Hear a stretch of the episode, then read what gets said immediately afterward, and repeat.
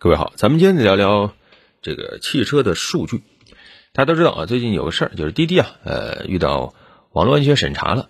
那么这个公告呢，写的是为了防范国家数据安全风险，维护国家安全，保障公共利益，依据相关的法律规定啊，对于滴滴出行实施网络安全审查啊。在这个期间呢，呃，滴滴出行是停止新用户注册啊。这个到底怎么回事儿？咱们在这儿不瞎猜啊。等最后的这个官方通报，但是呢，确实值得一说啊，那就是这个现在啊，因为是大数据时代，智能汽车也多啊，哪怕你不是智能汽车，传统燃油车啊，因为你也接入了各种数据平台，那实际上相关的数据是非常非常多的。那么这些数据怎么样把它管好啊，避免它带来的各种风险，实际上是我们要重点关注的，也是我们今天要聊的。那其实对于这个事儿呢，国家今年也有相关的一些动作，你比如说，呃，在五月份的时候。发布了一条关于汽车数据安全管理的若干规定，征求意见稿啊，征求意见。这个征求意见稿呢，现在已经截止意见征集了啊，里面一共有二十一条，涉及很多啊，包括运营者个人信息，还有重要数据的定义范畴啊，运营者收集个人信息或者重要数据，应当坚持的告知责任、使用权限，还有运营者向境外提供个人信息或重要数据的安全评估等等方面。啊，如果这个，呃，到时候生效了啊，我想，对于整个这个智联网时代啊，啊，这种汽车数据会有一个很大的约束和规范。毕竟现在你谈智能汽车或者车联网等等，那数据是其中最最关键的一个生产资料啊。因为现在你说什么是车，以前说啊，一个沙发加四个轮子叫车，但现在不是了，现在得一个沙发加台电脑加台手机再加四个轮子才是车啊。那么。现在汽车在使用过程中，它贡献的方方面面的数据，已经成为很多车企可以说最为宝贵的资产了。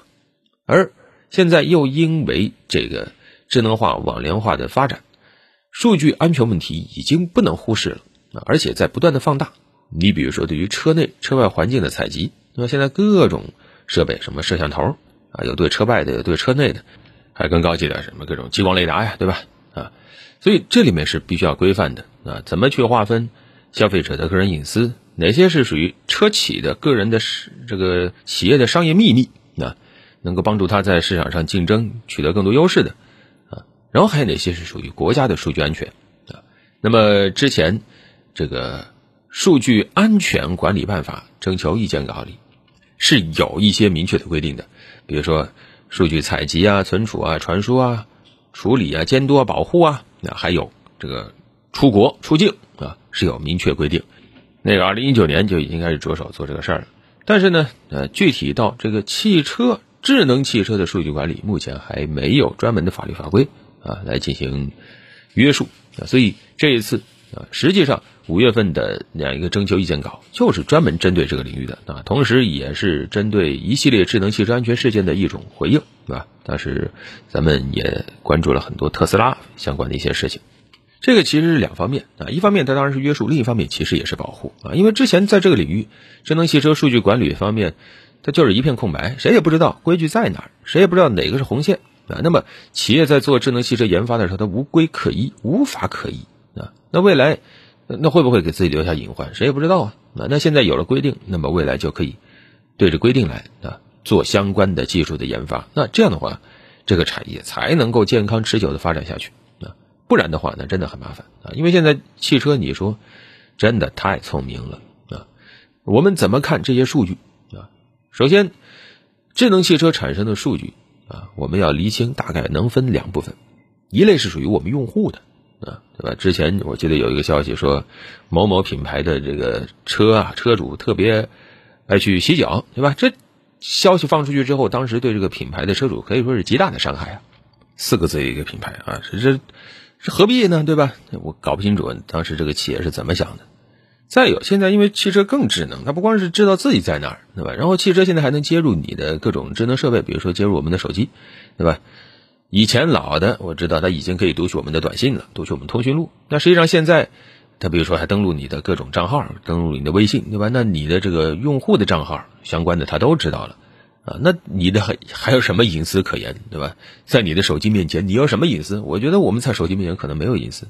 那此外就是车辆数据本身，对吧？比如说你去哪些地方了，能走不能走等等。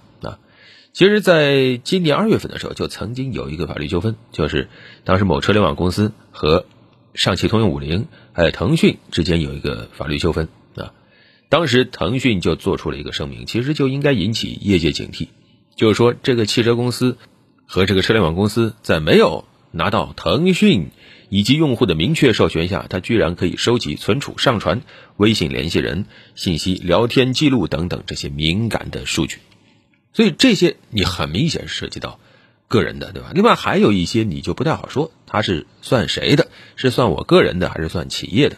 啊，对吧？我的账号、我的身份当然是我的，但是有时候这个汽车，这辆车它的行驶路线，啊，我去哪儿了？我没去哪儿了？这个数据算是我企业的，还是算是我消费者的？啊，算是我这个司机的？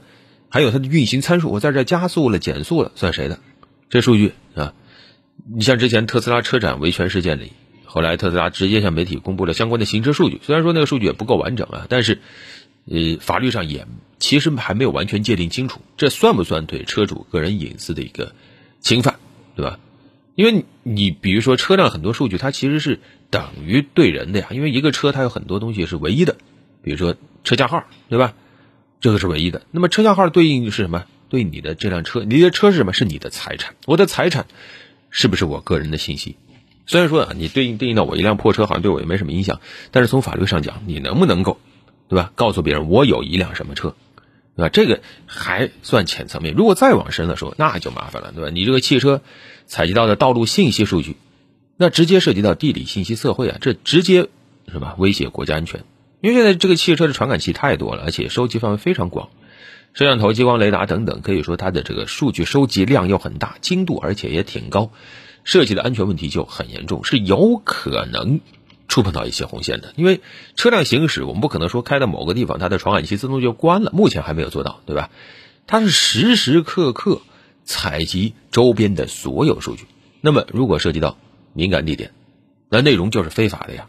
啊，还有它的精度，对吧？有些地方它的精度是不允许高过一定程度的。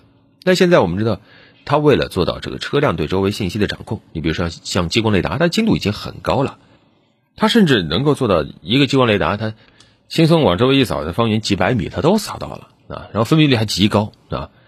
那当然，可能现在真的用激光雷达的车也不是那么多，但是哪怕是其他的这个毫米波雷达，对吧？它其实精度也很高啊，那它就有可能做到精度非法。就这个位置，你不应该有这么高的精度啊。但这怎么说呢？这就是技术进步了。因为以前你像激光雷达那极贵啊，一一个激光雷达可能比一台车还贵啊。那确实也就是测绘行业才用得起。那现在慢慢的技术进步了以后，它成本越来越低，而且它确实也好用啊。未来如果真的要做这个人工驾驶啊等等，那确实精度越高啊，那这个驾驶的这个智能性、安全性也越高。那怎么办？啊，那只能去规范它、约束它。啊，这次相关的政策在信息采集上，其实对于个人信息的采集、地理信息采集。就做出了一个明确的限制啊，当然还在征求意见啊，看看最后会修改成什么样。你比如说第八条、第九条就说到，这个个人信息采集，它是默认为不收集啊，就是你上去就是不应该收集。如果要收集，每次你都要征得驾驶人同意授权，每次都得问。然后驾驶一结束，就是这个司机啊，我从座位上一起来，我走了，那么这次授权就要自动失效，而且要明显的告知。车内人员，我正在收集你的个人信息了啊！而且收集完了以后呢，你要对个人信息匿名化、脱敏处理等等啊。另外还有这个精度方面，要把一些这个涉及到国家秘密的单位啊，一些重要的敏感区域，那比如说各地党政机关等等啊，这些地方的人流、车流数据，以及高于国家公开发布地图精度的测绘数据，要纳入重要数据的范畴。就这一部分，你要对它进行重点的约束啊，不是说你这个机器到那儿不不让你用了，但是这个数据怎么用啊，是有一个更严格的这个规定的，会有相关的监管啊。你比如说之前就有消息说啊，因为担心涉及敏感数据嘛，所以有些地方呢是禁止像类似于特斯拉这样的车驶入的啊，所以当时特斯拉马上就跑出来进行回应吧，说绝对不会啊，像任何。国家啊，提供收集的什么车辆啊、用户数据等等，就确实这个事儿是吧？从技术上讲是要注意的呀。啊，后来我们就判断嘛，很有可能会采用类似于苹果云上贵州的这种模式，对吧？在国内修一个数据中心，那现在看确实也是走的这条路啊。就是你这个车，你会不会做间谍，咱不好说，但是确实会引发相关的担忧啊。那与其等数据泄露以后再来管，那不如提前就把这个口子给堵上，对吧？这种数据存储以及跨境传输，对吧？怎么管？之前其实对于数据跨境传输，因为各国这也是个新问题。都没有特别有效的监管机制。美国不太担心，因为大部分数据都是传回美国啊，所以他不担心。但是对于其他国家来说，那就要注意啊，因为这种涉密的数据一旦跨境传输，影响是很大。你传出去以后，再想拿回来，再想整治，这个难度就比较多了啊。现在技术手段，包括管理制度，说实话都还是在追着技术跑，技术跑到前面去了。那怎么办？只能先把这个数据堵住。先堵了再说啊！等研究清楚了下一步哪些数据是可以传出去的，哪些数据是可以脱敏以后再传出去的啊？这个到时候再来商量。因为确实也不是说堵了就不让有数据交流，因为有些数据确实你也需要传出去之后进行全球范围的联合研发。但是在研究清楚之前，控制手段完善之前，那么这个数据就应该严格的留在国内啊。那么。说到这儿，又涉及到一个就是数据脱敏，啊，严格意义上讲，我认为啊，这个汽车它在使用过程中产生的所有数据，你甭管是什么，你首先都要经过脱敏这一步以后，才能够传输啊，传回比如说各个平台车联网啊，或者传回到车企，是吧？车企再用这个数据去进行相关的智能化研发在这个过程之前，其实就应该把所有车主的隐私敏感的这种数据要筛除掉。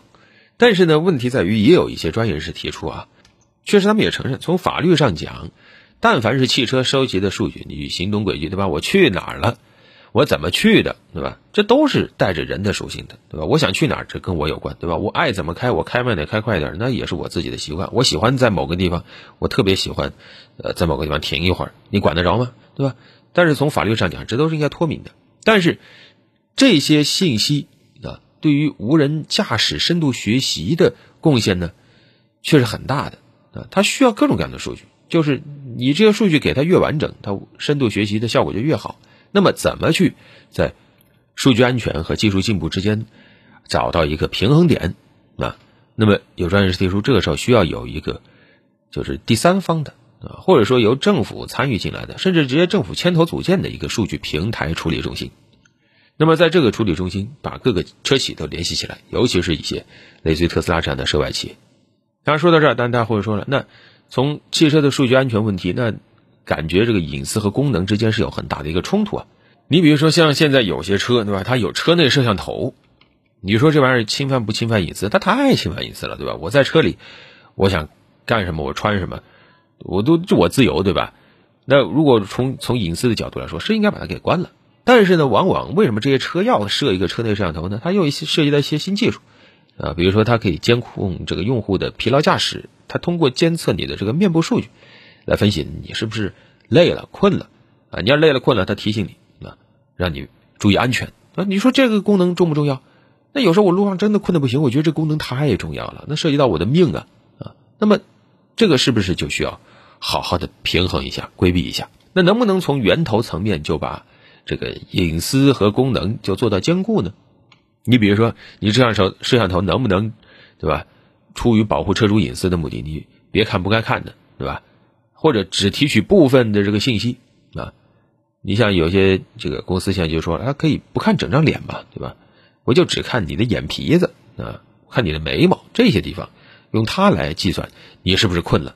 那这个时候呢，就算数据泄露了，他也找不到你一整张脸，对吧？更不会看到别的一些什么。这个其实从技术层面是可以做到的啊。数据安全和整车研发过程不应该有现在这么大的冲突，只是因为之前没有相关规定，所以车企没有把这个事儿做到前面去啊。其实你最简单，比如说一个摄像头，对吧？哪些信息可以采集，哪些算敏感的，哪些允许上传的，这些其实就应该有规矩，而且是应该很成熟的规矩，而且这一套应该是可以同时用于所有的车企的。只是过去并没有去重视它，那么未来当车企开始重视，把安全纳入到整车的研发流程里面去的话，那我想后续的一些很多头疼的事儿，慢慢的也就能规避了。所以说啊，这些数据你一听，它当然极大的方便了消费者，方便了车企啊，但同时，因为它很重要，所以当他如果说管理不好、约束不好、有泄露风险的话，那其实也是威胁着所有人啊。现在包括各种黑灰产，包括一些这个车企的竞争对手啊，还包括一些别有用心的人，实际上都是在盯着数据的。那自然在这种情况下，也就要把数据给守护好。防护好，好了，本期就聊这么多。